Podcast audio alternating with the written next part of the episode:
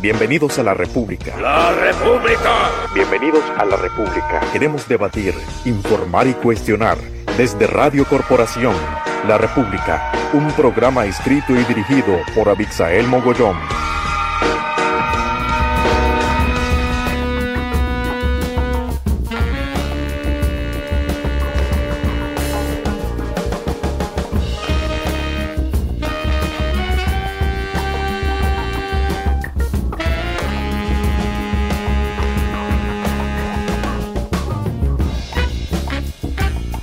Bienvenidos a La República, tu podcast favorito desde Radio Corporación, llegando hasta los últimos rincones de Nicaragua y el resto del mundo por internet. Y claro, desde nuestro canal de Anchor FM, donde pueden encontrar todos los programas de esta República Independiente de la Radio. Vivimos tiempos interesantes. Si a lo de la pandemia de COVID-19 nos parecía bastante irreal, pues esta semana entró una nube de polvo desde el mismísimo desierto del Sahara una nube que recorre todo el charco para llegar hasta nuestras tierras. Este fin de semana igualmente entrarán dos tormentas tropicales, lo que producirá precipitaciones. Y esto, según el centro Humboldt, la lluvia más el polvo del desierto, pues se va a convertir en una especie de lluvia ácida por la alta carga de sedimentos. Pues nada, a no bañarse en el agua lluvia. También esta semana el reporte semanal del Observatorio COVID-19 en Nicaragua revela que casi ya son 7.000 los casos sospechosos de esta enfermedad en todo el territorio nacional, aunque los contagios, y nosotros no podemos hacer como que no pasa nada, los contagios siguen. Así que les decimos que se sigan lavando las manos frecuentemente, recomendando el uso de mascarillas, distanciamiento físico y evitar grupos grandes de personas. Esta semana se firmaron los estatutos de la coalición nacional. Parecía que la alianza se quedaría fuera, pero al final firmaron a cambio de poner un artículo, entre comillas, de transición por el cual algunas decisiones dentro de la misma coalición se deberán de tomar por consenso y no por mayoría como se hacía antes o como se ha acostumbrado a hacer. Para eso vamos a tener al politólogo Félix Maradiaga, que forma parte de la Unidad Nacional dentro de la coalición, Hoy conversaremos sobre este proceso de unidad que a veces da la sensación de que va bastante adelantado y en otras nos deja medio confundido. Pero antes de ello, pues quiero conectar con Jonathan Duarte Hooker. Él es activista nicaragüense, originario de la costa caribe y pues nos cuenta un poco de cómo está la situación en Bluefields, cómo está la situación en la costa caribe con esto de con de los nicaragüenses varados en el extranjero. Aquí en la República, pues a título personal, nos hemos tomado bastante en serio esto de los, de los nicaragüenses varados y le hemos dado bastante espacio. Prácticamente desde que nació este programa, hace un mes, le estamos dando bastante espacio a esta problemática porque son nicaragüenses, queremos que vuelvan a, a este país, que es su país, y pues ¿Qué tal, Jonathan? ¿Cómo está la situación allá en Bluefields? Básicamente lo que les dijeron fue de que eh, antes del fin de mes iban a poder eh, entrar sus familiares, pero no le dieron más detalles. Eh, un día después de eso llegó una, un, mensaje muy grato de alguno de los embarcados diciendo que iban a poder entrar el lunes a Nicaragua, que el capitán ya le había avisado que eh, recibieron eh, esa buena noticia y estaban bien contentos. Ayer, tristemente, recibieron otro comunicado diciendo que el gobierno de Nicaragua no ha permitido el ingreso. Eh, entonces, están en un altibaje emocional por culpa de, este gobierno. Las líneas de crucero están gastando miles de miles de dólares diarios dándole de comer a, nuestros conacionales, eh, pagando eh, a, los puertos para poder estar parado ahí, combustible, eh, nómina, etcétera, etcétera. Entonces, mi gran preocupación aquí es que cuando termine todo esto, Nicaragua será puesta en esta lista de, de países complicados donde estas compañías de cruceros no quieren reclutar más y afectaría la economía de la costa caribe gravemente. Eh, eh, Así sigue la situación, tristemente. Sí, eh, ya, ya llamó mucho la atención esta, este actuar de la policía, que pensando que la, la marcha fue convocada por los opositores en Bluefields, mandaron a asediar a, estos, a estos líderes. Eh, ¿cómo, cómo, ¿Cómo quedó después de esto el, pueblo? ¿Cómo quedó Bluefields después de, este intento de manifestación? Pues eh, el, el, pueblo quedó indignado al, al ver la, eh, que la ciudad estuvo completamente militarizada. Eh, Carlos Eddy Monterrey, quien es uno de los periodistas de la costeñísima, él estaba haciendo su, programa, su eh, de la mañana y de repente llama a su esposa a la radio eh, concernada porque ella y su hija estaban en la casa y estaban rodeados de antimotines. Igual la casa de George Enriquez, de la señora Newball, y la gran mayoría de los líderes eran afrodescendientes. Eh, que, me pareció bien interesante, pues que se enfocaron en ellos en particular. Eh, pero como te mencioné, ellos no tenían nada que ver del todo con, con esta protesta, eran los familiares que se autoconvocaron. Entonces, los familiares pasaron caminando como si nada y de repente ven que por todas las esquinas del parque llegó una manada de gente eh, y fue cuando salió corriendo la, alcaldesa a darle más mentiras, las montañas de mentiras que siempre les dan. Entiendo. Eh, todavía se mantiene el número, el número de nicaragüenses, el alto número, pues me hablaban de, de 500. Sí, más o menos nuestro cálculo es entre 800, 500 eh, y 800. Eh, ayer en la frontera, como sabemos, habían aproximadamente 170, 93 que venían de, de Panamá y los restantes eran nicaragüenses que estaban en Costa Rica que querían entrar también. Entonces, eh, es un número altísimo de, nicaragüenses que están tratando de entrar a sus países, a su país.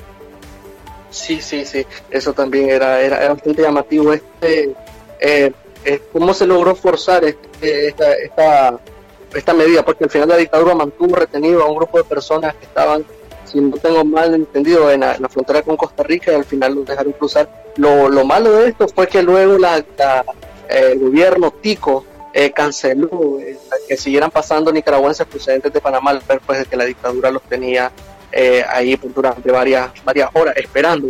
Jonathan, al final te has logrado contactar con algún familiar, alguien que quiera expresar o te han expresado algo sobre cómo están estos, estos nicaragüenses en el extranjero. Sí, pude hablar con una de las familiares esta tarde. la quería sumar a, esta entrevista, pero tristemente eh, no, tuvimos problemas técnicos y, no, no, pudimos. Eh, pero eh, lo, que te conté sobre la cancelación del, del, vuelo que venía mañana ha sido un, un golpe durísimo para, para, estos nicaragüenses y la verdad es que se les nota la tristeza y la desesperación de querer, querer estar en, en su ciudad, con sus familias, en su hogar, en su país porque es su país eh, y nos preocupa muchísimo pues la salud mental de, todo el mundo que está en el barco. Es más, eh, antes muchos de ellos no querían hablar, pero en los últimos días eh, has visto varios videos de ellos rogándole al, gobierno que los dejen entrar a su país y pues claro, la, salud mental de ellos nos preocupa muchísimo prácticamente este, este cambio, hace un par de semanas que hablaba con alguno de ellos, es evidente eso que decía, de que ellos no querían hablar, pero creo que al final la desesperación y un poco, un poco pues la desesperanza los está empujando a, que, a que cada vez sean más las personas que se están manifestando. Exactamente, porque según ellos, pues el gobierno los iba a dejar entrar pronto y no querían hacer escándalo, pero ya están viendo que o sea, ya, van como siete veces que les mienten en sus caras a Bixael. O sea, que les dicen el vuelo está y el mismo día, no, no entras a tu país. Entonces, e, esa misma desesperación y, desilusión de su gobierno eh, los está eh, forzando a, hablar, tienen que desahogarse, porque quieren que el mundo sepa lo que les está pasando. Entiendo.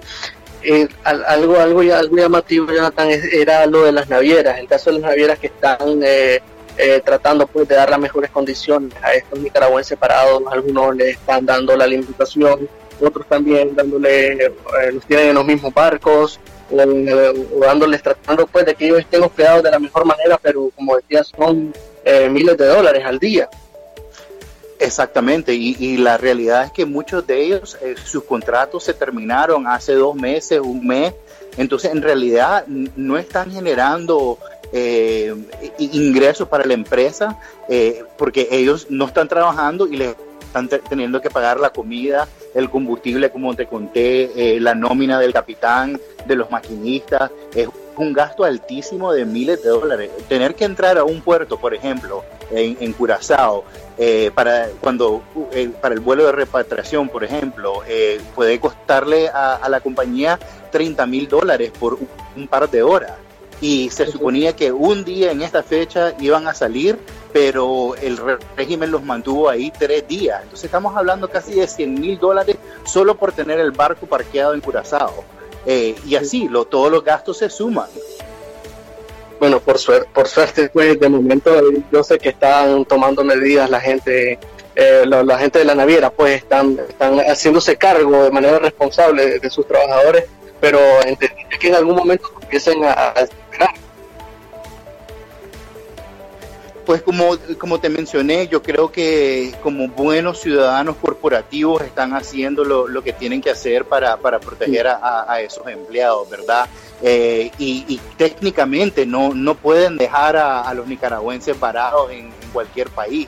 Entonces eh, van a tener que acompañarlos hasta el final de esta odisea. Y ahí es donde me preocupa, ¿verdad? Porque no sabemos cuánto tiempo va, va a tomar esto y, cuando termine pueden hacer los cálculos y ver, puchica, eh, los nicaragüenses nos costaron X millones de dólares, entonces no creo que vamos a, contratar de ese país más.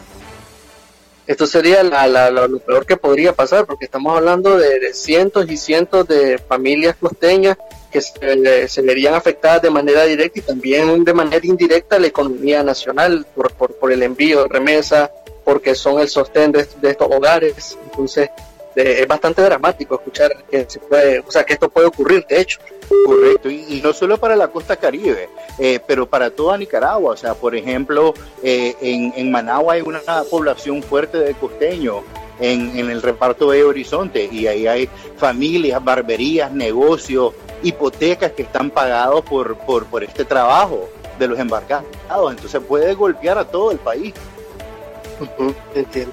Ahora pasando un poco a un, tema más amplio, ¿cómo, cómo está la, oposición en la costa caribe? Vos que pues sos originario de ahí, estás en contacto con los grupos de oposición, ¿cómo se, cómo se está moviendo eh, la, oposición en el Caribe nicaragüense? Pues yo creo que como todo el país, eh, la, la, organización se está un poco complicada por el tema del COVID eh, pero se han mantenido bastante unidos. Eh, eh, la posición es bastante amplia. Tenés a Yatama, tenés al, PLC, tenés a, los autoconvocados que en realidad no se involucraban en la política antes, pero ahora quieren sacar a este régimen. Y todos se han unido bajo la Unidad Nacional Azul y Blanco de Bluefields. y ellos tienen representación dentro del Consejo Político de la UNAD. entonces, eh, están activos en el sentido de que todos saben que se tienen que, unir para sacar este régimen, eh, pero el tema de organización se ha complicado un poquito eh, por, el, por el COVID. Entiendo. Debe ser bastante también complicado porque son pueblos pequeños, por ejemplo en, en Bluefields, todos se, se, deben de conocer seguramente. Y esto que decías de los policías traídos de otros lados, eh, muchachitos jóvenes, también aquí en Managua se mira bastante eso, este, evidencia, ¿no? De que al final eh, la policía tiene que recurrir a, represión traída de otras partes del país. Absolutamente, y eso es algo que todos los dirigentes me dijeron, eran niños que se veían que no eran de aquí, o sea, eh, todo el mundo se conoce en Bluefields, entonces era claro que, la, la, policía que tienen dentro de Bluefields no era suficiente para reprimir lo que ellos lo que ellos se venían que, que, le iba a caer encima. Eh, también también vos haces trabajo a, nivel a nivel internacional estás en Estados Unidos y has participado en, en pues algunas reuniones eh, con, la, con la diáspora también representantes de, de, la oposición aquí en Nicaragua allá en Estados Unidos cómo cómo, cómo están eh, la, diáspora nicaragüense en contra de Ortega cómo se está moviendo allá pues esta semana tuvimos un, logro del, cual estamos muy orgullosos. Eh, la diáspora de Europa, SOS Europa, eh, SOS de Nicaragua, Europa, perdón, que son aproximadamente 34 grupos y Conexión Nica USA, eh, que somos aproximadamente 20 grupos, eh, nos unimos y, mandamos un comunicado en realidad golpeándole la mesa a, a la oposición nicaragüense para que ellos se unieran, firmaran el documento de la coalición nacional y marcharan para adelante. Eh, lo bueno de estos dos grupos en particular es que somos los grupos reconocidos por el Parlamento Europeo y por el Departamento de Estado eh, en temas de cabildeo eh, de parte de la diáspora. Entonces, tenemos una voz dentro de, nuestro respectivo gobierno y eso no, nos ayuda a poder presionar las agendas de, unidad de Nicaragua. Entiendo, entiendo perfectamente. Eh, bueno, ya para finalizar un poco esta, parte, eh, Jonathan, eh, ¿qué, es lo último que han tenido información? ¿Se planean otros vuelos? ¿Qué, qué es lo que se, se, va a hacer en las próximas días? Si aquí en la estos hermanos. Pues seguimos en la espera del gobierno. según entiendo yo, la, la CIDH mandó una, una nota diplomática de protesta a, a la Cancillería, eh, pero como te, dije, pues cancelaron el vuelo que, venía mañana. Entonces no sabemos qué esperar de este régimen, tristemente, eh, y, francamente no sé a qué está apostando. Eh, esto me parece un dolor de cabeza innecesario para esta dictadura. O sea, no necesita este problema encima de todos los otros problemas que tiene encima. Pero bueno, la dictadura de los Ortega Murillo es el, teatro de lo, de lo, absurdo. Entonces nunca se sabe lo que, lo que nos van a dar, ¿verdad? Sí, muchísimas gracias, pues, Jonathan, por, por, esta, por esta conexión. Ya está con nosotros Félix Maladiaga. ¿Qué tal, Félix? Qué gusto saludarte. Gracias por la oportunidad de estar con ustedes en esta llamada. Gracias, gracias, Félix. Bienvenido a la República, Félix, tu podcast favorito aquí, la radio independiente eh, te, estamos llamando porque queremos pues, platicar un poco sobre eh, la firma de los acuerdos, de los estatutos de la conformación de la coalición nacional. ¿Cómo, cómo se vivió ese momento? Eh, bueno, yo creo de que la sociedad nicaragüense, sobre todo la ciudadanía azul y blanco, que es la, la mayoría, es decir, esa ciudadanía autoconvocada, que no pertenece a ningún partido político y que ha puesto sus esperanzas en una transición pacífica y democrática, ha estado demandando desde hace tiempo la construcción de una plataforma incluyente de oposición que logre contrarrestar con éxito la triple crisis que sufre el pueblo de Nicaragua, que es la crisis del coronavirus, que es una crisis sanitaria, la crisis económica que está desangrando no solamente la economía familiar nicaragüense, sino que, como hemos visto recientemente, ha obligado a miles de nicaragüenses a salir del país por diversas razones, dado la falta de oportunidades en el país y también por la persecución. Y en tercer lugar, la crisis de la dictadura, que es una crisis de derechos humanos. Entonces, la firma de los estatutos que le dan nacimiento a la coalición nacional es una gran oportunidad para poder construir finalmente esa gran plataforma incluyente de transición hacia la democracia, pero debo eh, decir con toda transparencia que no fue fácil.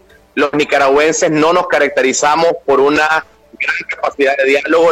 las oposiciones nicaragüenses, y lo digo así en plural, que la oposición es diversa, tiene distintos puntos de vista, no había tenido la oportunidad de dialogar con riqueza a fondo sobre sus coincidencias y diferencias. La represión no había permitido ese finalmente salió como blanco. Todos sabemos que eh, a último minuto uno de los eh, de las organizaciones fundadoras de la coalición había pedido, más tiempo, pero finalmente logró salir como blanco.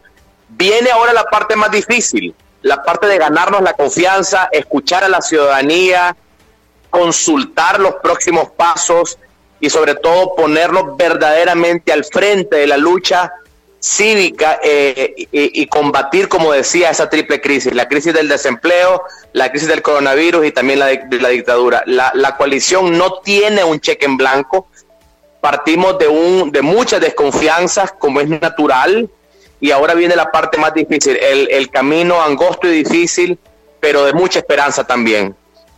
Félix, en, este particular, eh, eh, la, Alianza Cívica, que fue ya prácticamente la última, pues que estaba ahí en veremos si firmaban o no firmaban, al final se logró porque eh, se hizo una especie de artículo de transición, lo llamaron, se incluyó dentro de los estatutos, el cual, este, si mal no, no, entendí, se trata de que se va a revisar la toma de algunas decisiones en, que no, no, se tomen por la mayoría, sino versus el consenso.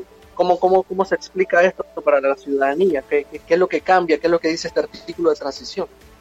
Sí, en términos muy sencillos, eh, lo que puedo explicar es que, como se ha hecho público, la Alianza Cívica presentó de forma sorpresiva una objeción a firmar eh, inicialmente por eh, su preocupación por la situación interna del PLC.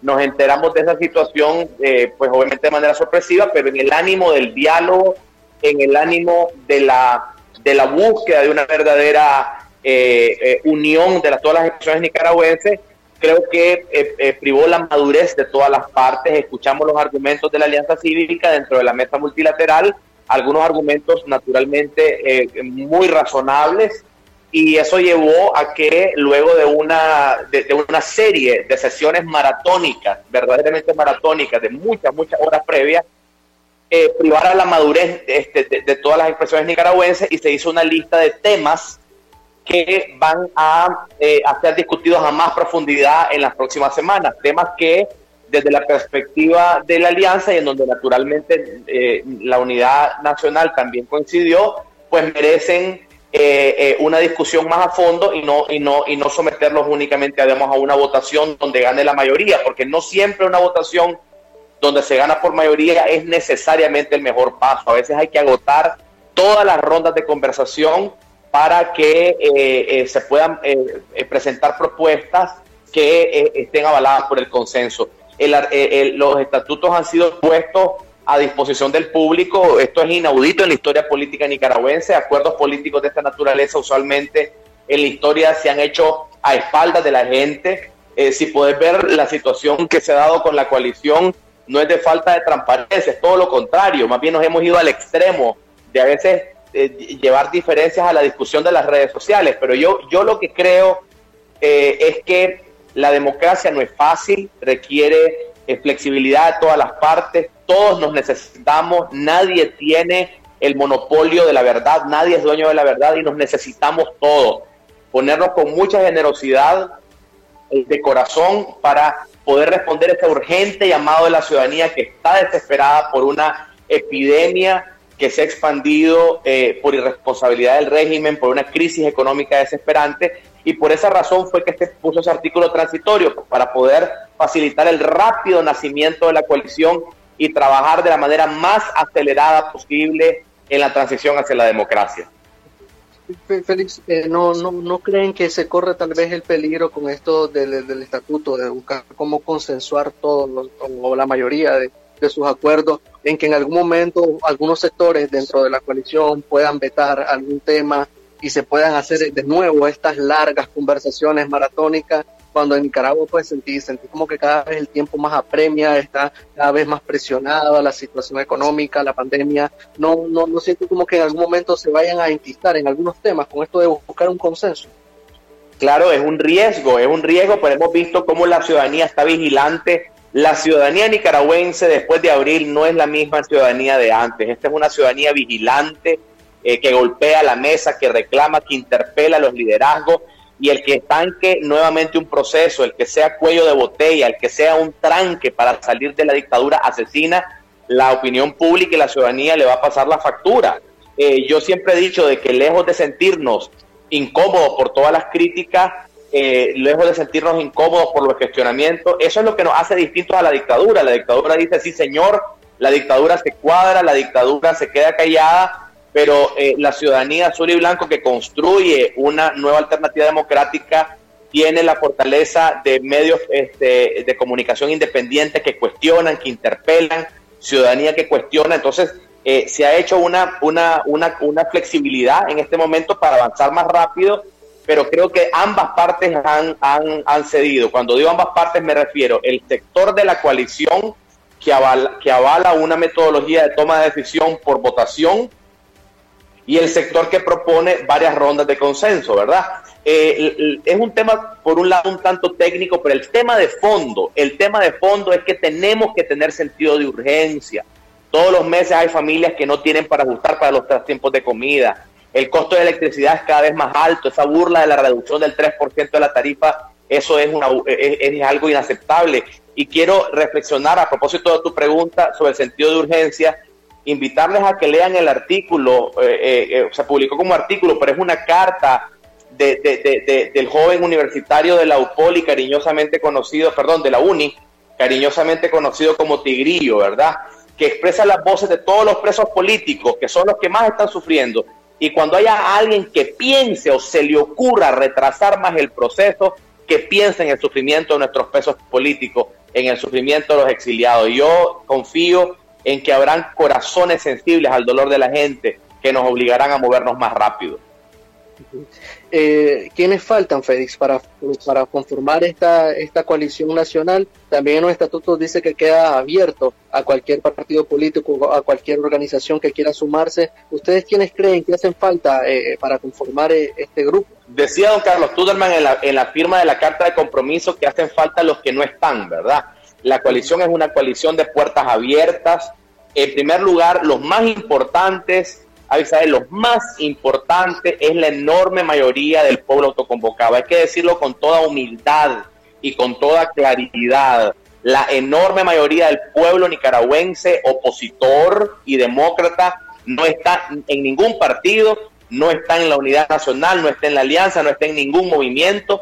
La enorme mayoría de los ciudadanos que quieren un cambio no están organizados dentro de ninguna estructura formal, son los autoconvocados. Entonces, en primer lugar, la coalición debe colocar al frente, en la punta de lanza, no a políticos tradicionales, no a figuras del pasado, no, no un protagonismo de partidos políticos, tiene que ser la ciudadanía en primer lugar. Y esos son los que tienen que incorporarse para poder ganar la, eh, credibilidad que es fundamental eh, eh, en las diversas estructuras de la coalición eh, a nivel eh, municipal, distrital, regional. Y en segundo lugar, a nivel nacional, de manera más formal, yo sí quiero decir públicamente, lo he dicho siempre y lo repito, que yo considero que Ciudadanos por la Libertad es un partido muy valioso y creo que con ese partido político la coalición estaría ya completando todos los partidos nacionales de peso, ¿verdad? Eh, ningún partido político de Nicaragua, lo repito, ninguno es perfecto, absolutamente ninguno. Son organizaciones humanas, con sus aciertos y desaciertos, pero hay que pensar en las bases de esos partidos que no tienen culpa por los desaciertos de sus cúpulas. Entonces la coalición está abierta eh, para todas esas organizaciones eh, que están en la lucha y que están comprometidas abiertamente a salir de la dictadura eh, y somos por eso una coalición de puertas abiertas. Eh, en, este caso, Félix, no, no, vas a ser la primera persona de la alianza o de la coalición que yo le hago esta pregunta porque todavía no, no, no he tenido una respuesta y lo voy a seguir haciendo hasta que pues, tal vez alguien de Ciudadanos por la Libertad me lo explique, pero ¿por qué este partido político no, no, no forma parte todavía? Si, por ejemplo, hace poco don Carlos Tunerman me decían que ellos son, son eh, aliados de, la Alianza Cívica. El CEPOREL es aliado de la Alianza Cívica. ¿Por qué no, no forman parte? ¿Por qué no firmaron esos estatutos? En cambio, una semana antes dijo doña Kitty Monterrey de que si se desbarataba la, la, coalición, eso no era problema de ellos porque ellos no querían formar parte de esta coalición. ¿Qué pasa? ¿Por qué tanta resistencia? Mira, es una pregunta que la tiene que responder o la Alianza Cívica, que es aliado de C o el partido C yo no soy parte ni de la Alianza ni de C Les tengo mucho respeto a ambas organizaciones y a su membresía. Lo que sí te puedo insistir es que la coalición es una coalición de puertas abiertas, pero no me quiero quedar ahí en la, en la pregunta. Eh, yo tengo una cercanía, obviamente, con las expresiones liberales, porque para nadie es secreto que soy liberal. Tengo más de 20 años de no pertenecer a ningún partido político, pero soy parte de la Red Liberal para América Latina. Soy miembro pleno por Nicaragua a través de la Fundación Libertad que coincide con Ciudadanos por la Libertad también en la red liberal, o sea que somos colegas L y Fundación Libertad. Entonces, en ese caso te quiero contar un poco, eh, por transparencia, por, por, por, hablarle con la verdad a la opinión nicaragüense, eh, un análisis que, que, que me, me, parece a mí fundamental no escaparle y no darle la espalda, ¿verdad?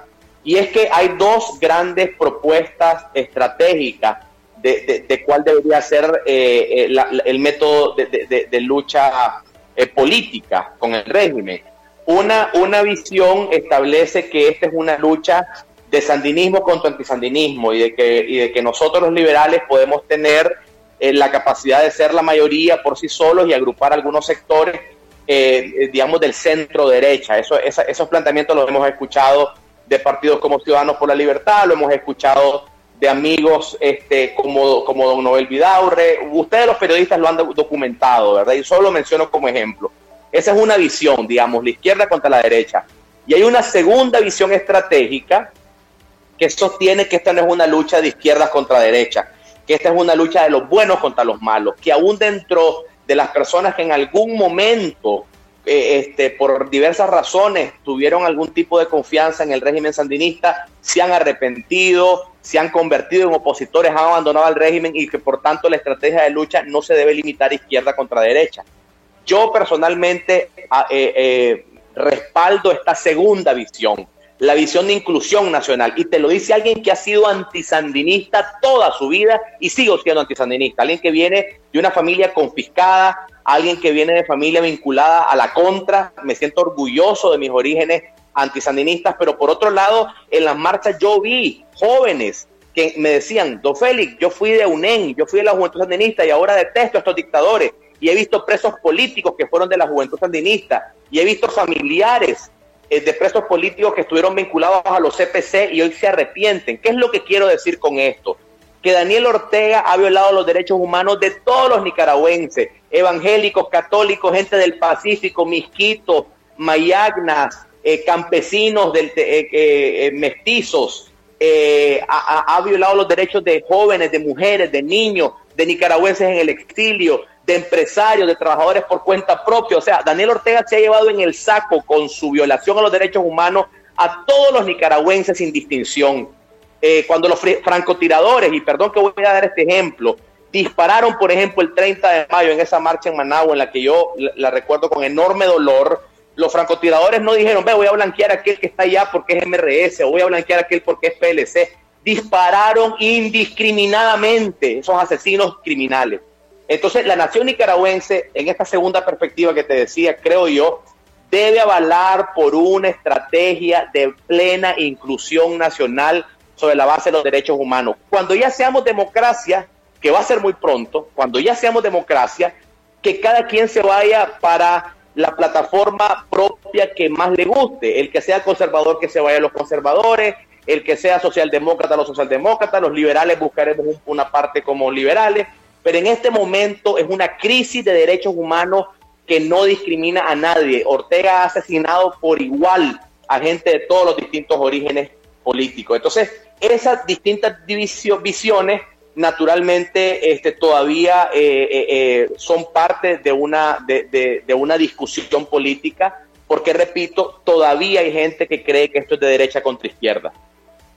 Y, al final, si no, si no nos lleven el saco Ortega con sus violaciones de derechos humanos, yo creo que al final la caída económica es pareja y esa no va a perdonar a, nadie. En, en, este caso, eh, ¿cómo, ¿cómo se está trabajando desde este esfuerzo de unidad en medio de una pandemia que yo a veces siento que el régimen la está usando como arma arrojadiza para trazar, para enfermar este, eh, este intento de unidad? Por eso te decía al inicio de esta llamada de que estamos en una triple crisis, la crisis en primer lugar humanitaria y de salud causada por el coronavirus, por irresponsabilidad de la dictadura. Nicaragua tuvo una alerta temprana que el régimen no la quiso aprovechar y que solamente se puede explicar por una actitud criminal, porque ese frente sandinista que nos asesina hoy a través de eh, no solamente la represión directa, no solo a través del asesinato de campesinos en el campo o de indígenas en el Caribe, sino ahora nos asesina a través de un, de un, de un, eh, eh, de, un uso político del virus, ¿verdad? Porque se, se han promovido encuentros masivos que solamente pueden ser caracterizados como una negligencia criminal. Este mismo régimen que asesinó en los años 80 es el mismo régimen que asesina hoy. Y esa reflexión es fundamental, es decir, Daniel Ortega no está asociado a la vida, está asociado a la muerte, no está asociado a los derechos humanos, está asociado a los crímenes de lesa humanidad. Entonces, la apuesta por la vida, la apuesta por la libertad, por la democracia, por el desarrollo económico, nos obliga a todos los nicaragüenses a unirnos con una gran fraternidad azul y blanco para salir más rápidamente del régimen. Es, es increíble cómo se ha dado la espalda, por ejemplo, a los pequeños productores que no tienen financiamiento para sus cosechas, cómo se le ha dado la espalda a los trabajadores por cuenta propia, que, no se les ha, mientras otros países han tomado medidas para mitigar eh, los pagos de intereses bancarios, no hay ninguna medida en Nicaragua para eso. Cómo se le han cerrado las puertas del país a trabajadores que han estado en Panamá, en la costa caribe, y que se les niega el regreso a su propio país.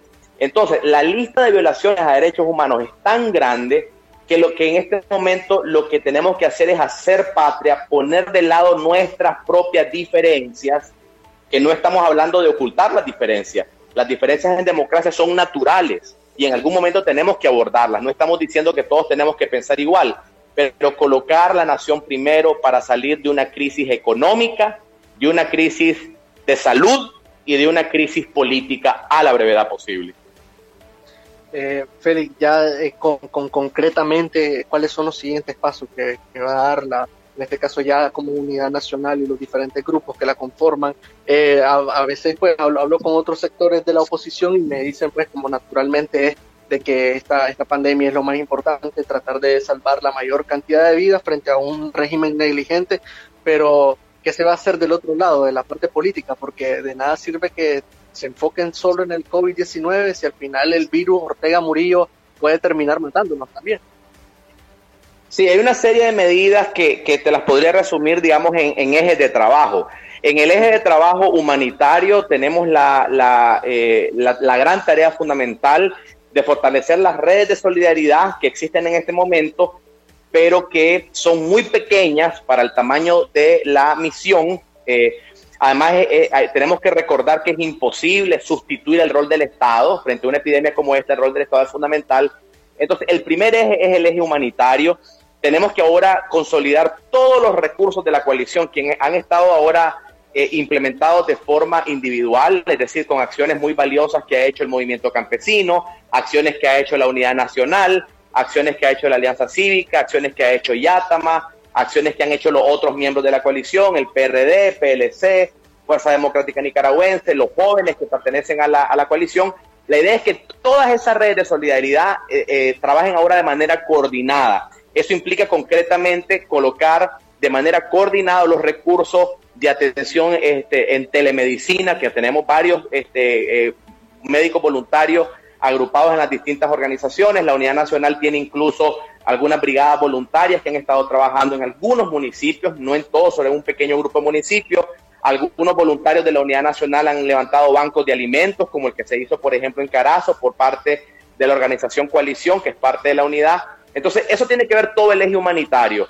El segundo eje es la presión internacional, es decir, eh, no es lo mismo presionar como organizaciones individuales que ahora con una oposición en un solo bloque. Tenemos que darle seguimiento a la resolución de marzo eh, del año pasado del Consejo de Derechos Humanos, la nueva resolución emitida en junio de este año. Eh, hay que continuar trabajando en la activación del grupo de trabajo de la OEA que venció su término en el marco de la resolución de Medellín de, del, del año 2019. Tenemos que seguir trabajando para más sanciones focalizadas para los violadores a crímenes de lesa humanidad. tenemos una, una comisión bilateral, Alianza Unidad, que deberá fortalecerse ahora con los otros miembros de la coalición en todo lo que tiene que ver con la presión internacional, donde también quiero reconocer el trabajo de los nicaragüenses en el exterior, que es igualmente valioso. Y el tercer gran eje de trabajo, a la par de lo humanitario y a la par de lo internacional, es el trabajo interno de la coalición, que fundamentalmente consiste en lo siguiente, escuchar a la gente. Tenemos que escuchar más a la ciudadanía. Eso implica una serie de cabildos eh, que tendremos que hacer muchos de ellos de manera virtual por el tema del virus, para las consultas. La Unidad Nacional ya empezó, de hecho por eso tuve unos minutos tarde, tuvimos consultas ayer, consulta hoy, tenemos consultas todas las próximas semanas sobre los estatutos, eh, tenemos que eh, eh, consolidar las estructuras locales de la coalición, tenemos que finalizar el trabajo de plan de nación y te podría dar muchos otros datos en particular de eso, pero en general es el trabajo humanitario, el de presión internacional y el de presión interna. Eh, eh, estamos trabajando sin descanso eh, para, para, poder consolidar esta nueva fase. En, ese caso me llama mucho la atención esta, esto último que menciona, estos cabildos, estas consultas con la gente, porque me parece muy importante, sobre todo viniendo de, los nicaragüenses, venimos pues de, de, más de 11 años en el que se siente como que no te, las autoridades no te escuchan. ¿Qué les han dicho la, la ciudadanía? ¿Qué le ha dicho la gente de a pie en estas primeras consultas? ¿Qué es lo que expresa el pueblo? Los cabildos se están haciendo a través de los canales correspondientes porque eh, obviamente son ocho entidades que integran la coalición en este momento. Yo solo puedo opinar de, los, de, las consultas que estamos haciendo como unidad nacional.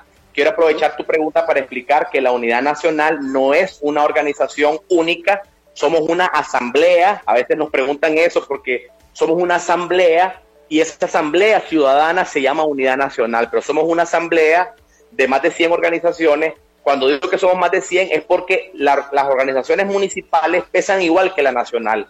Es decir, tenemos una, una organización nacional, tiene igual voto, igual peso que un grupo organizado en el municipio de Jinotega o de Tipitapa o, de, o, de Sébaco, etcétera. Entonces, eh, me voy a referir a los cabildos de la unidad nacional. Eh, ha habido de todo, es decir, este, la unidad está caracterizada por ser muy crítica, la unidad nacional es muy firme. Una de las críticas, y lo tengo que decir abiertamente, la unidad nacional tiene una política de transparencia y de honestidad.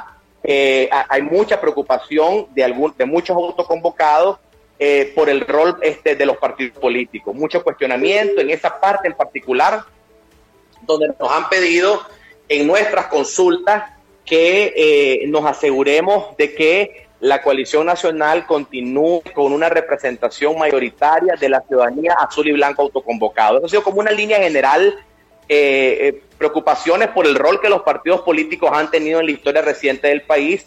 La Unidad Nacional se ha comprometido en su Asamblea Ciudadana a ser una organización vigilante eh, y garante de que la coalición no va a cometer los errores de las cúpulas del pasado.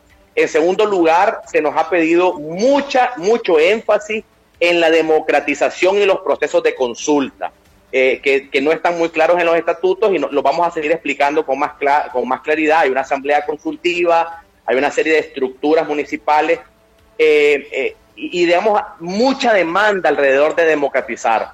Y, el y la tercera gran pregunta es el tema de las elecciones. Y sobre ese tercer punto quisiera explicar, porque es una pregunta que sale mucho, que la unidad nacional, yo no puedo hablar en nombre de los otros miembros de la coalición, pero la unidad nacional explica que la coalición no ha tomado ninguna decisión sobre la casilla, no ha tomado ninguna decisión sobre candidaturas y todavía no hemos tomado ninguna decisión sobre el proceso electoral, porque para la unidad nacional, cualquier organización que vaya a elecciones sin garantías es cómplice del régimen. Cualquier organización que vaya a elecciones sin ninguna garantía es cómplice del régimen. Entonces, esas tres preguntas son las más comunes en los cabildos y consultas locales que ha hecho la Unidad Nacional.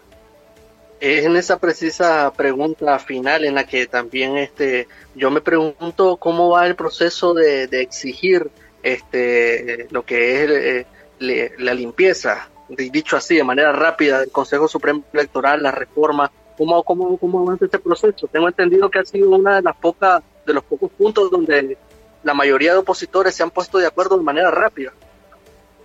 Bueno, yo no diría que fue tan rápido, tomó todo un año, primero la Comisión Mixta, Unidad eh, Nacional y Alianza, eh, engendrar una propuesta de reforma electoral que es bastante completa. Algunos críticos han dicho que la unidad tiene una carta al niño Dios, ¿verdad?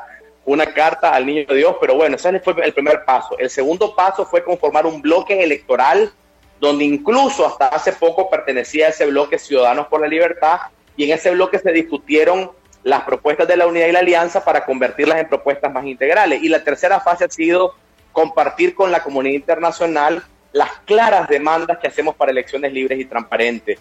Nosotros estamos convencidos que Daniel Ortega está aislado, está abandonado. Es imposible, y lo repito, imposible que Daniel Ortega pueda hacer elecciones a su antojo con sus propias reglas y ser reconocido por la comunidad internacional. Eso no sería posible, porque sí fue posible en elecciones pasadas. Surge la pregunta, ¿y por qué antes sí? Bueno, porque antes, por diversas razones, que, que en una entrevista de más tiempo lo podemos abordar, por diversas razones, Daniel Ortega estaba fuera del radar internacional, pero ahora no. Daniel Ortega está sancionado, Daniel Ortega está vigilado, Daniel Ortega tiene una cantidad de eh, eh, resoluciones internacionales que claramente dicen, como la reciente declaración del Consejo de Derechos Humanos de la ONU, una instancia de altísimo nivel, que no aceptarían un proceso electoral que no esté avalado por la comunidad internacional. Entonces, el proceso de reformas electorales que tenemos que lograr, eh, en gran parte lo que nos da una luz al final del túnel es que la comunidad internacional está de nuestro lado. No estamos confiando en la voluntad de un régimen asesino, porque, este, porque a las dictaduras no se les pide favores, a las dictaduras se les arrancan las concesiones, no como favores, sino porque se les doble el brazo con la presión interna y con la presión internacional, que es lo que estamos haciendo todos los días sin descanso. En, este caso decías que pues, es difícil de que Ortega haga unas elecciones y sea reconocido y si, bueno, de Ortega podemos esperar prácticamente cualquier cosa, y si ese es el plan de Ortega, le, daría igual, digamos, ese desconocimiento de origen y quedaría al igual que, Maduro. ¿Pensás que puede, puede, puede pasar esto? Todas las opciones están eh, eh, eh, para nosotros, para nosotros comunidad nacional, todas las opciones están sobre la mesa. Nosotros no estamos confiando únicamente en un proceso electoral. La única opción que la Unidad Nacional descarta es la opción armada. Pero nosotros lo que tenemos es el mandato ciudadano, nuestra Asamblea Ciudadana de la Unidad Nacional, de salir de la dictadura a la brevedad posible. Y en este momento lo que se ha coordinado con toda la comunidad internacional, con la Unión Europea, con el Parlamento Europeo, con el Congreso de Estados Unidos, Cámara Alta y Cámara Baja, con eh, más de 21 estados de, la Organización de Estados Americanos, lo que hemos coincidido todos es que tenemos que presionar por reformas electorales. Si eso no se da, estaríamos entonces en otro escenario que obviamente lo estamos considerando y hay medidas que ya se están preparando para ante ese escenario alternativo. No crean que estamos acá de brazos cruzados solo esperando que ese escenario se dé. Pero sobre tu pregunta yo te quisiera decir que la presión interna más fuerte del régimen es la gran unidad de todos los nicaragüenses para combatir la crisis de desempleo, la crisis de salud y la crisis de la dictadura.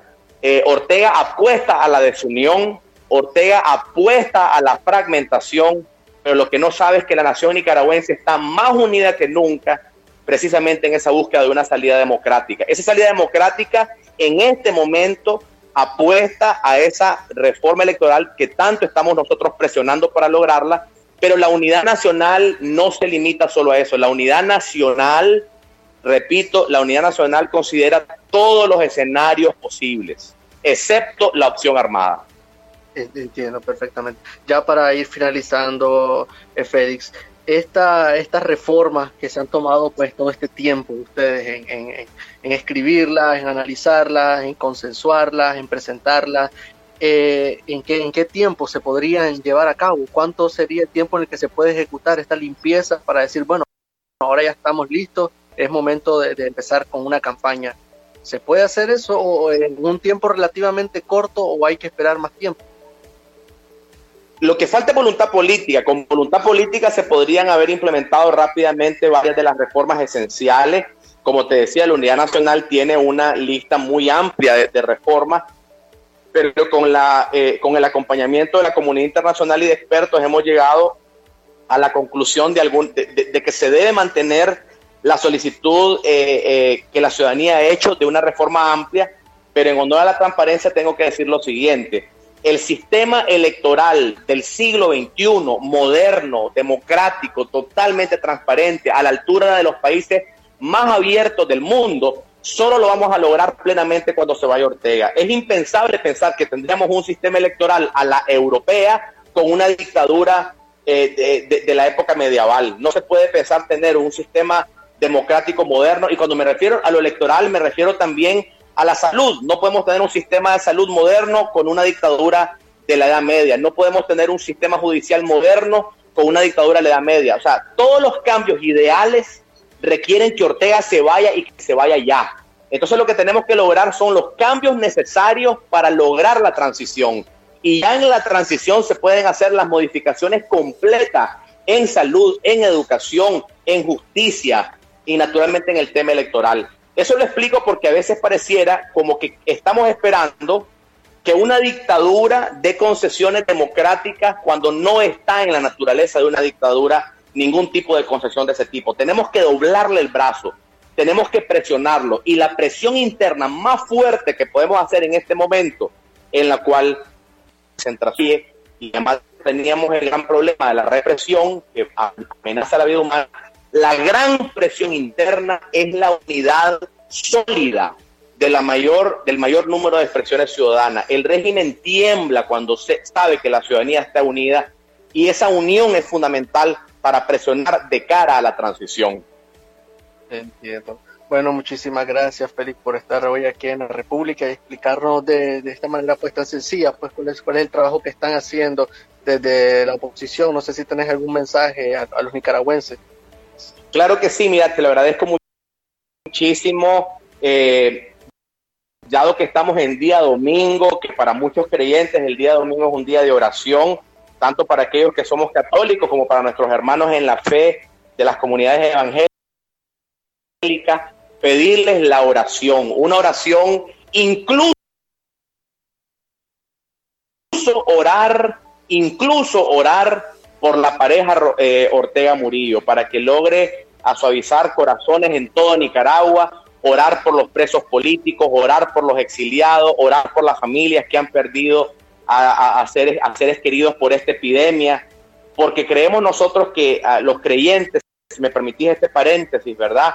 Que esta también es una lucha espiritual, que es una lucha de mucha oración, porque como decía Monseñor Báez, Nicaragua está siendo crucificada, pero es una nación que también va a resucitar. Así que con mucho respeto a la separación de iglesia y Estado y con mucho respeto a las distintas visiones eh, que hay en el país, pedirle a los, a, los creyentes que también encomenden a sus oraciones a la coalición nacional. Ok, bueno, muchísimas gracias pues Félix, esperamos que pronto este, podamos contactar de nuevo y sigamos conversando sobre este proceso de unidad eh, y también pues esperemos que mejore la situación en el país en cuanto a esto del COVID-19. Amén, esa es nuestra esperanza. Muchísimas gracias por la oportunidad y bendiciones para todos. Bueno, era Félix Maradiaga de la eh, Unidad Nacional Azul y Blanco que forma parte de Coalición Nacional. Eh, ya estamos finalizando, estamos en el último tramo, los últimos tres minutos de La República, tu podcast favorito aquí por Radio Corporación.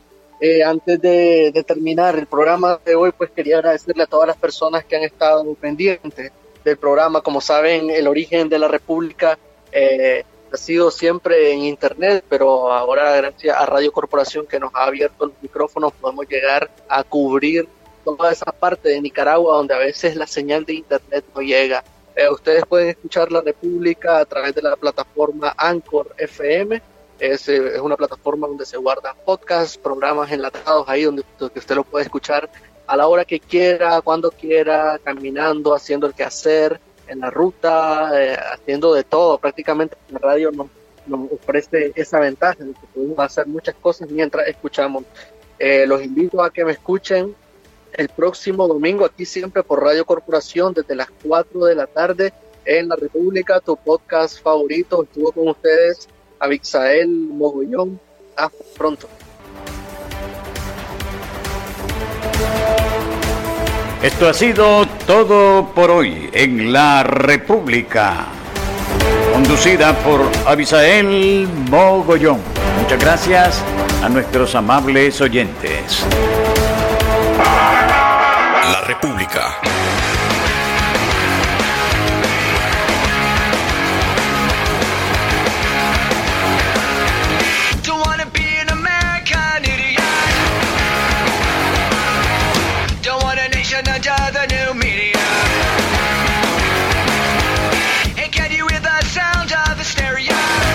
Estos son los 25.000 vatios de potencia de Radio Corporación.